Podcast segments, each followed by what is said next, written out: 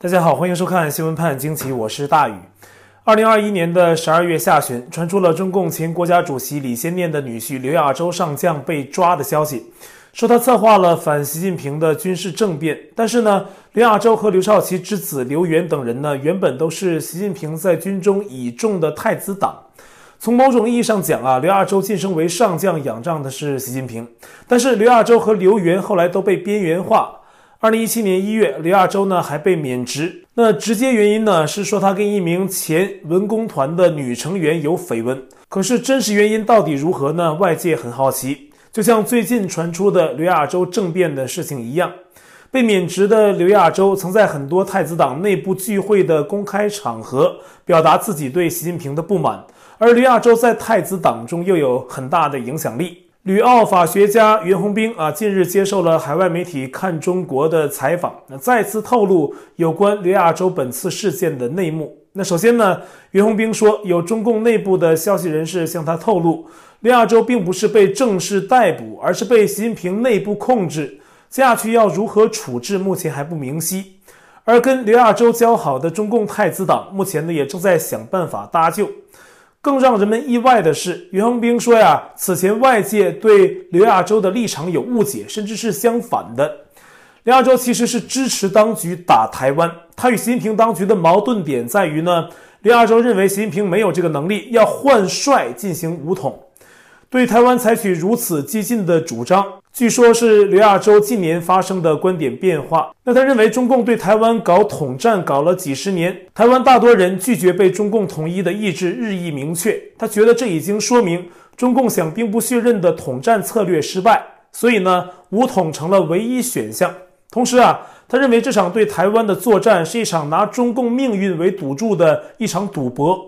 此战必然引发中共跟美国还有日本之间的一种决定性的较量。刘亚洲曾在其作为总策划的“较量无声”宣传片中表达一个观点啊，说中共跟美国之间决战式的较量今年已经开始，并提出中共要取代美国成为新的国际秩序制定者，而一旦开始武统，中共就面临和美日的一场攸关存亡的决战。因此啊，他虽支持打台湾，但认为面临这么大的一场赌博。一场潜在的决战，习近平没有能力胜任，不具备战略眼光、气魄，还有雄才大略，没法打赢这场战争。所以呢，想阻止习近平二十大连任，换其他人上台。那以上袁宏兵提供的这些信息啊，与此前从北京一位毕姓作家传出的军事政变啊，有两点不同。那第一啊，刘亚洲其实是支持打台湾，只是觉得习不胜任，要换掉他。那第二。所谓的军事政变可能并没有发展到对射火并的地步，但是确实在以某种方式进行着，不想让习近平在二十大连任成功，而这些才是刘亚洲被习近平内控的真实原因。此外呢，刘亚洲跟很多中共太子党一样啊，把中国这个国家当成了他们太子党的可继承资产，因此呢，只有太子党才有贪污腐败，还有滥用权力的这种特权。类似于江派那些人呢，只不过是跟着江泽民闷声发大财的一帮太子党的打工仔，不配腐败啊，更不配拥有支配天下的特权。可能还有别的原因吧，但这至少呢是太子党的其中一个心态。所以啊，在习近平上台之初，包括刘亚洲在内的太子党才会一致支持同为太子党的习近平打虎，清洗江派。而这些中共太子党动用特权，早就把从大陆攫取的天文数字级别的资产转移到海外。习近平进一步抓权，以及在对外政策中使美中关系恶化，都威胁到了他们在海外的巨额资产还有利益。而且特权上呢，其他太子党也越来越被边缘化。这可能是像刘亚洲的这类太子党们，如今又跟习反目的重要原因之一。那简单说呢，就是分赃不均。根据目前的消息，刘亚洲对习近平的这种不满呢，是代表了太子党核心成员的立场。这对习来说呢，可是相当的凶险。如果太子党核心群体都反对他，那接下去的权力斗争啊，将很严峻。也怪不得习近平在所谓新年贺词中，好多重要事件呢根本不提，却偏偏钟爱所谓的党内自我革命啊。刚刚过去的十二月三十一号晚上，习近平按照惯例发表了二零二二年的新年贺词。除了千篇一律的歌功颂德啊，里面并没有提到西安在严厉清零政策下的封城禁足，并由此导致的百姓饥饿和生存危机，也没有提到郑州大水，没有提到甘肃白银马拉松二十一人遇难的惨剧等等。可是习近平却特意提了一下毛泽东与黄炎培的窑洞队。那这个窑洞队呢，是一九四五年七月日本无条件投降前夕，为促成国共谈判。黄炎培、傅斯年、张伯钧等六人作为国民参政会议的参政员造访延安。黄炎培跟毛泽东啊，在延安窑洞里进行了一次深谈。黄炎培当时说啊，在自己六十多年的生涯中，亲眼见到了兴衰的势力，可谓是其兴也勃焉，其亡也忽焉。他说呀，这是周期律。但是老毛当时的回答会让现在的人喷饭啊。他说呀，中共找到了新路，能跳出周期率了。那这个能跳出周期率的新路就是民主啊，让人民监督政府，才不会什么人亡政息。习近平引用这段历史提到两点啊，第一是说毛泽东给出了跳出兴衰周期率的第一个答案，就是人民监督政府。而经过这么多年呢，习近平说啊，自从十八大，也就是他上台之后，中共又给出了第二个答案，就是自我革命。我帮他翻译一下啊，他所谓的自我革命就是淘汰党内的异己分子。那这其中啊，既有江派这种流氓集团，也有像任志强这种敢言人士，也有像刘亚洲这种心怀不满的人群。那当然了，所谓的窑洞队还有另外一件事啊，也被称为窑洞队，就是一九四七年九月，毛泽东书面回答路透社记者十二个问题。那其中啊，有一个问题是如何定义自由民主的中国？毛泽东给的答案是在自由民主的中国，各级政府直至中央政府都有普遍平等的无记名投票选举产生，政府要向选举他们的人民负责，这将实现孙中山先生的三民主义，实现林肯的民有、民治、民享的政府，也会实现罗斯福提出的四大自由，就是言论自由、信仰自由、免于恐惧的自由和免于贫困的自由。毛泽东这些言论呢，都在当年的《新华日报》和《解放日报》重要位置，还有头版头条发表。从当时到现在啊，共产党一直都用最美丽的谎言包装自己，而做的却是最龌龊的事。这一点，我想大家都深有感触。就算是小粉红啊，我想看到当年老毛的这些古今中外最完美的啊，提到了孙中山、林肯和罗斯福的所有对自由民主的美好愿景的发言。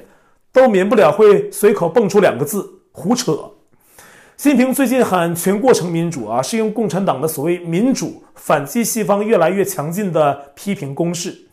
如今引用这个当年的窑洞队啊，也有这样的目的，但也同时透露了习近平的构想，就是他想变成毛泽东那样的人，给中共开辟一个新时代，一个继续斗争、继续毁灭、继续强化共产党独裁的新时代。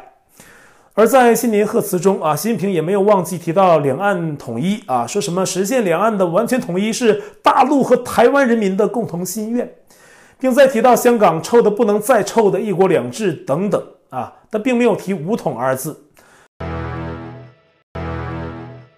从习近平的新年贺词中，我们也可以察觉到他的一大怕心，就是怕跟西方的关系进一步恶化。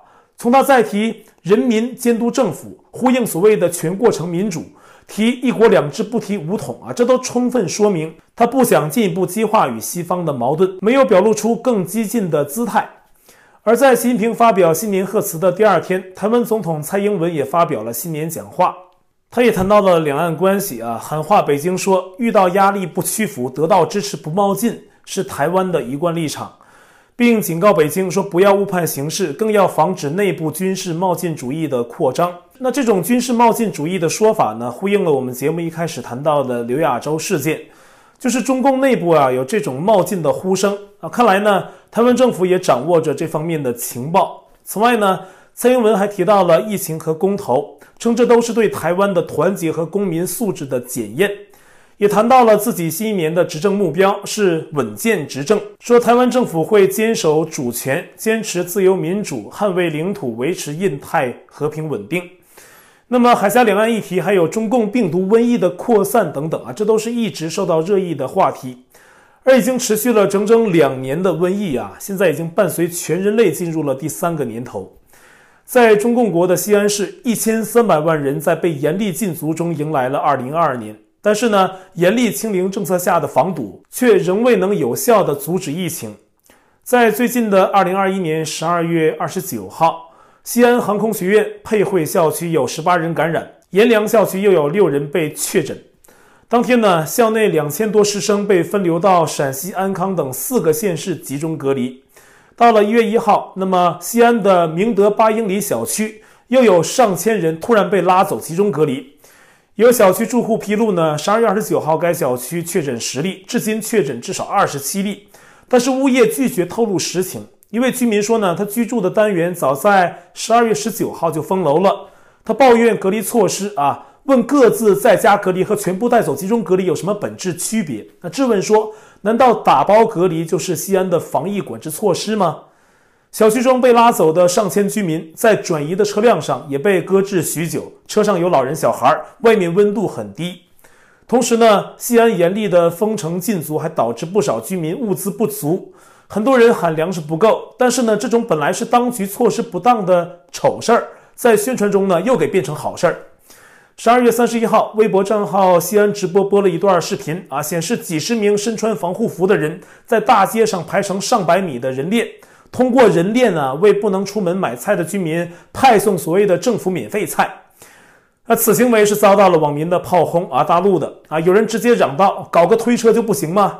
又有人喊：“那旁边就是车道，为什么不直接卸到居民区的大门口呢？”也有人在网上留言说：“那一包破菜这么晃悠着传递了上百次，袋不破，菜也烂了。”现在是新拍互动，那观众瑞贝卡留言说：“我不是小粉红，但是你不能只说西安人没东西吃啊！这几天西安市政府已经挨家挨户送免费的蔬菜食物，一户不落啊！菜品的质量相当好，而且呢，完全免费送货上门，这你咋不说呢？评论时事还是要公平的吧？” 啊，这位观众啊，我现在不仅说了，我也说了你没有提到的。其实呢，你可能还得谢谢我们这些海外的大小媒体。如果没有我们的不断发声，你们现在连那包作秀用的菜呀，都可能还没拿到。而且呢，中共的防火墙及各种言论管制和海外不遗余力传播墙内情况的大小媒体，到底哪一方该谴责？我想呢，你有能力分辨这个是非的智商。观众真女将就说啊。说话别本末倒置才好啊！是海外真相媒体报道了西安人的惨况，才使西安市领导有了压力啊！这样才会有西安市上演已经开始各小区免费发菜了的形势一片大好的补救戏码，怎么反而怪起人家评论时事不够公平了呢？观众 Darwin 还算笔账啊，说一千三百万人一天要吃三餐，送菜至少要四十万的义务人员吧，一万辆的运菜车不断出出入入。你看到街上有这么多人忙进忙出吗？啊，谢谢观众 Darwin，还有香港观众 Peter 留言说：那回顾这一年，他用尽方法跟手段打压民主、法治、新闻、教育、经济，叫我们收声或者被消失。对不起，我们是真香港人。他以为可以烧灭我们的核心价值及良知，相反，这都使我们更加团结。牢牢记住他写下的历史，他的计划失败。我们没有被洗脑或抹掉思想及良知，人在做，天在看。祝愿所有真香港人平平安安。二零二二黎明将至。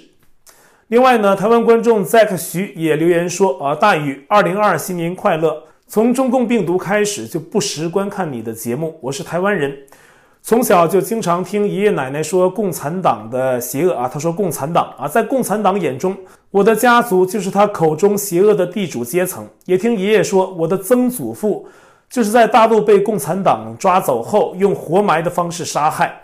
小时候的我，每次听这些，总觉得那是好遥远的故事。直到长大后，随着家人移民澳洲，经历中共病毒爆发，我深切体会到共产党的邪恶。不论你走到哪，住在哪，你都会因他的邪恶而受害。二零二一年，原本计划带我儿子回台湾，让奶奶看看他的曾孙，但高龄的奶奶却先离开我们。庆幸的是呢，他不是中共病毒的受害者，但也因为中共病毒的封锁，我无法回台湾参加他的葬礼，无法见他最后一面。这切身之痛，甚至想到我们这五代的人呢，都因为共产党或多或少的被迫害，受到伤害。才了解这共残的邪恶，是不会让你我能置身事外，相安无事。二零二二的第一天，打开手机，第一个看你的影片。回顾去年呢，共产党的邪恶也让我更坚定了反共灭共的心愿。愿二零二二有更多的人加入这个行列，也愿在我们这个世代能看到中国共产党的灭亡，让这个邪恶不会再迫害我们的下一代。看了你两年的节目，二零二二的第一天，我订阅了你的频道，祝你节目长红，继续把这反共优质的节目做下去，让更多的人认识共产党的邪恶本质。谢谢你。感谢这位观众的真挚留言啊！我第一次读完的时候，真的是眼睛是湿润的啊！共产党的解体是很多朋友期待的，而在这之前，能不能认清共产党、中共，这对更多人来说，包括各位身边的那些对共产党还糊涂的亲朋好友，是最重要的。把这些真相传播出去，是我和很多人在做的，也是各位能做的啊！在这个时代最了不起的善事。好，我在 Telegram 上面的官方公告群是 t.me 斜线大于 news，观众讨论群是 t.me 斜线 xwpajq 下划线 us，节目信箱是 xwpajq@gmail.com，还有我的会员网站网址是大于 us.com，也欢迎您订阅本频道并点击小铃铛获得节目发布的通知。那感谢您的收看，我们下期再会。